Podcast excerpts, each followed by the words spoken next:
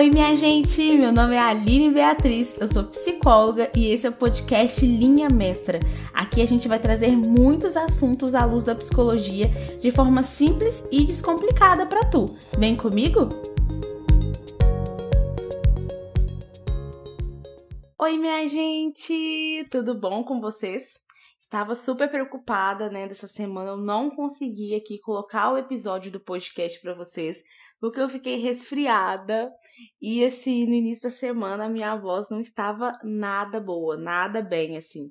Tava muito rouca, ainda bem resfriada. E não sei se tá 100% não, vamos descobrir aqui ao longo desse episódio, tá bom? Mas enfim, eu queria começar ele agradecendo muito vocês, porque eu tive feedbacks muito lindos. Eu fiquei tão feliz assim com o feedback de vocês em relação ao primeiro episódio. E, e assim, se vocês ouviram, se vocês gostaram, se vocês ainda não ouviram, vai lá ouvir e continue compartilhando com as pessoas da vida de vocês, assim, porque eu realmente abri meu coração lá, falando sobre a minha experiência com vergonha, com vulnerabilidade e abrir o coração de fato, esperando e querendo que ajude vocês de alguma forma na vida de vocês, nas experiências que vocês têm aí no cotidiano, com as pessoas, com as coisas, com o trabalho, etc, ok? Lá na minha caixinha do Instagram, nos últimos dias a gente tem falado muito sobre dependência emocional, as pessoas têm perguntado bastante sobre isso, pedido para falar sobre isso aqui no podcast. É... E aí eu fiquei muito na dúvida, né? Eu falo de dependência emocional, eu falo de autoestima. Mas aí vocês mesmos voltaram lá, né? E chegamos aí no, no tema da dependência emocional, mas a galera que votou no tema da autoestima fica tranquilo que vai vir, vai acontecer. E não vai tardar, não, viu? Bom, então aqui, vamos entrar aqui no tema da dependência emocional. Primeiro eu queria definir com vocês o que é dependência emocional, para depois a gente poder falar um pouquinho dos sinais de quem é dependente emocionalmente hoje de alguém e, por fim, como a gente lida com isso, o que a gente faz para poder lidar com essa questão, né? A dependência emocional, gente, é quando a gente coloca o controle das nossas emoções, então o controle das suas, das suas emoções é fora de você, em outra pessoa. Você coloca alguém ali como um centro da sua vida de uma forma que é muito intensa. E isso pode ser uma amizade, pode ser o parceiro, a parceira, pode ser um familiar, né? O pai, a mãe, o primo, pode ser qualquer pessoa. E aí por isso que a gente vai tentar aqui hoje conversar das maneiras que a gente busca esse equilíbrio para ninguém ser o centro da minha vida, porque a gente precisa de muitas coisas na vida para a gente ter uma vida saudável, leve, feliz. E a gente colocar toda essa responsabilidade da nossa felicidade, do nosso bem-estar em uma pessoa é uma coisa muito problemática para mim e também para essa pessoa. Então, para a gente poder identificar se eu sou dependente emocionalmente, tem alguns sinais que eles nos mostram, assim, né? Que nos dá um guia, uma luz, se eu tô sendo essa pessoa, né? E o primeiro ponto, gente, é quando a gente percebe que estamos com ciúmes fora do normal. Ou seja, aquela pessoa é a única fonte de energia que você tem. A pessoa onde você coloca ali toda toda a sua expectativa, a pessoa que você quer estar o tempo todo do lado. Então, quando você tá dependente emocionalmente, é muito comum que você sinta muito ciúmes. E dependendo da situação, fique bem paranoica, bem paranoico, né? Criando coisas, imaginando coisas de que a pessoa se importa mais com outros do que com você. Aquele medo mesmo de perder o parceiro, a parceira, aquela amizade, né? Perder o medo de que a pessoa não faça mais parte da sua vida. E aí, no caso de você não ter o um mínimo de atenção vindo da parte dela, já é um motivo assim para você ficar bem decepcionada, bem chateada, com raiva. Então a gente precisa estar atento a esses sinais aí relacionados ao ciúmes excessivo. Até porque hoje, no mundo que a gente vive, né, da maneira como a gente vive, sempre muito ocupado, fazendo bastante coisas, não tem como também a pessoa estar tá disponível pra gente, para conversar, para dar atenção 24 horas por dia. É, e aí, a qualquer sinalzinho de afastamento ou, ou, de não de não dar tanta atenção, já ser um motivo para uma discussão, já ser um motivo para ficar chateado, já ser um motivo para sentir ciúmes, né? Se saiu com outra pessoa, mas não saiu com você, já é um sinal aí para você poder ficar em alerta em relação à questão da dependência emocional, tá?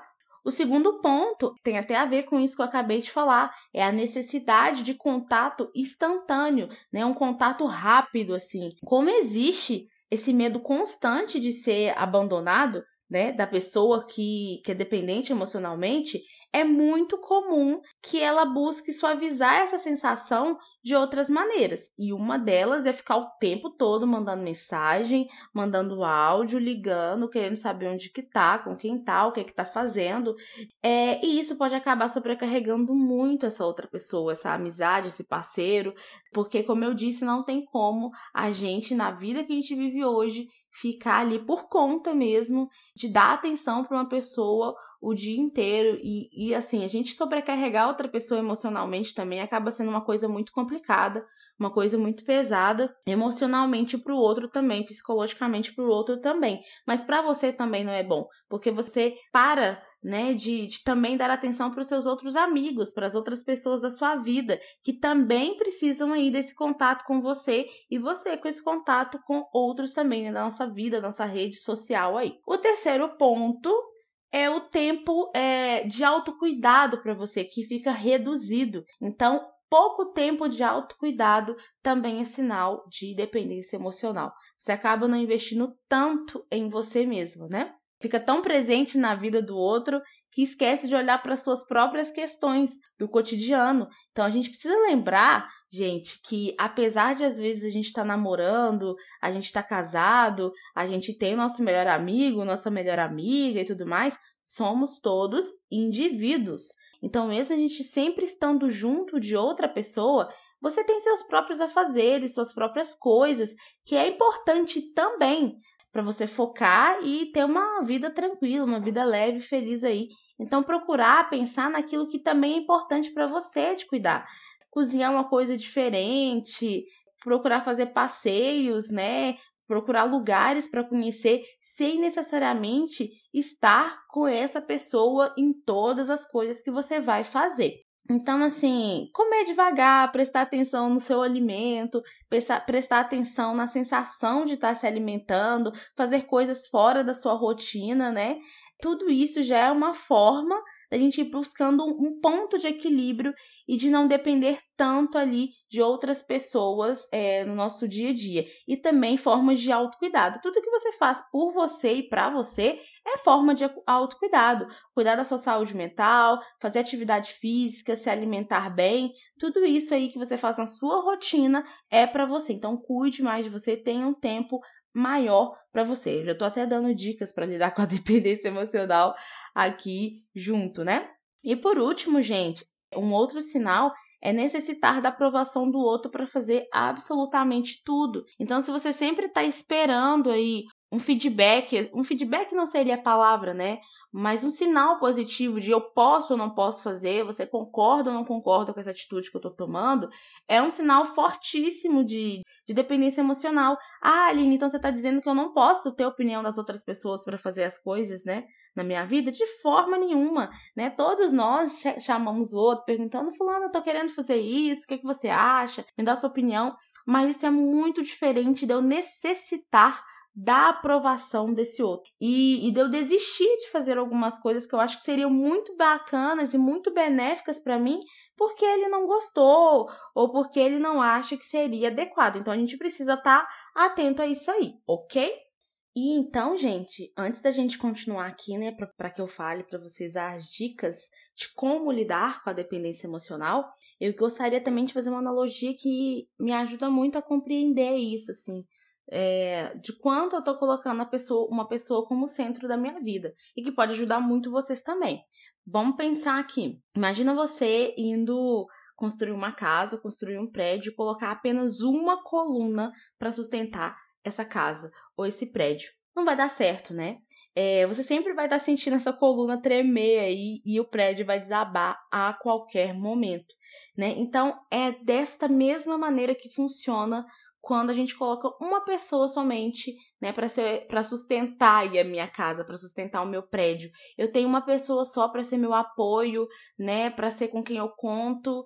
A pessoa ela não vai conseguir dar conta disso por muito tempo, né? E no primeiro momento em que ela também não esteja bem ou que ela precise voltar os cuidados para ela, que ela não possa te dar atenção, você vai ficar com aquela sensação de que meu mundo caiu, porque caiu mesmo, porque ela era a única coluna que sustentava o seu prédio. E é isso que eu tô dizendo quando eu falo sobre buscar pontos de equilíbrio. A gente precisa de outras colunas, né, para poder fazer com que o nosso prédio ele fique firme né? A gente precisa do nosso trabalho, a gente precisa dos nossos amigos, de família, de estar tá envolvido com atividades diferentes, atividades prazerosas, né? Então, todas as coisas na qual eu me envolvo na minha vida, que eu trago enquanto novidade, que eu faço, que eu sinto prazer de fazer, outras pessoas que eu conheço e etc são outras colunas que eu vou subindo aí para poder firmar a minha casa. Então nunca né? É coloquem todo, toda a estrutura de vocês em cima de uma pessoa só, em cima de uma coluna só,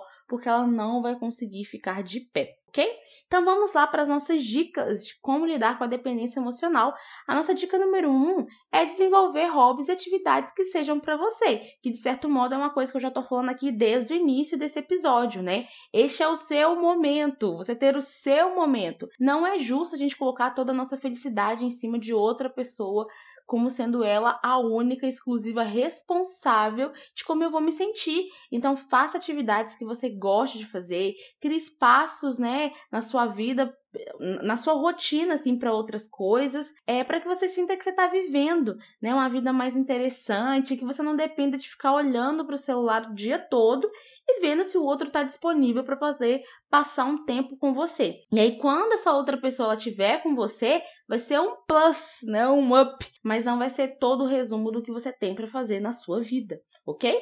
Questão número dois para você poder lidar: não investir somente no relacionamento com o parceiro ou com a parceira, ou, ou só naquele amigo ou naquela amiga, porque a gente está falando aqui que dependência emocional não é só com, com namorado, namorada, etc, né? Pode ser com qualquer pessoa. Então invista em outras amizades, amizades legais, pessoas que te colocam para cima também, né? Não se exclua de outros relacionamentos, continue investindo nas pessoas que são importantes para você. Isso é necessário para a gente poder saciar nossa necessidade de relacionamento social, porque lembrando, né, o que eu já falei aqui neste episódio, ainda somos indivíduos. E mais uma dica aqui para vocês é criar desafios pessoais, objetivos e metas que sejam seus. E se você está num relacionamento já faz um tempo e você abandonou esses objetivos, volte a criá-los, né? Todo mundo gosta de sonhar com o parceiro, com a parceira, né? Mas e os seus sonhos individuais, né? Volta a olhar para os seus objetivos, para suas metas, cuidar da sua vida. Isso faz com que até a pessoa que está do seu lado te olhe com mais admiração, né? Pensando, olha que legal como que ela é uma pessoa esforçada e corre atrás das coisas para ela. Não tenha como único objetivo, o único propósito da sua vida ter um relacionamento, né? Ou sair com aquele amigo todo final de semana.